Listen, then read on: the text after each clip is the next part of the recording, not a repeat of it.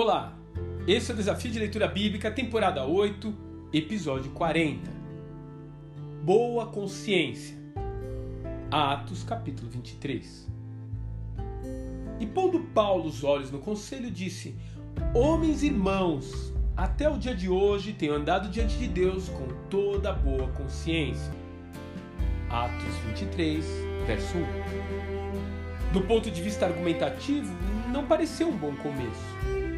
Primeiro lugar, ali ninguém o considerava irmão.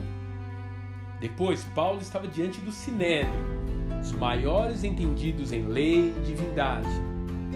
Quem era ele para afirmar que estava sem dolo diante do Eterno? Agora, sob o ponto de vista de caráter, ele não poderia ter sido melhor. Afinal, como começar um debate sobre doutrina ou liturgia sem estar com as mãos limpas?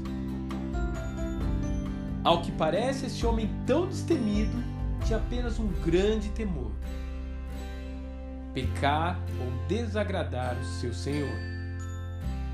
Logo após fazer esse pronunciamento inicial, o sumo sacerdote mandou esbofeteá-lo. E por que motivo? Simplesmente porque quando temos nossa vida íntegra, isso é tudo o que os nossos inimigos podem fazer. Afinal de contas, não existe argumento que consiga ir contra a santidade.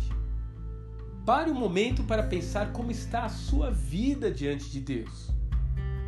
Talvez você precise pedir perdão pela forma como tem conduzido seus negócios. Talvez precise apenas de pequenos ajustes no jeito como você tem tratado as pessoas ao seu redor. Desfrute a bênção de viver com uma boa consciência diante do Pai. E faça disso o seu maior objetivo de vida. Que Deus te abençoe e até amanhã.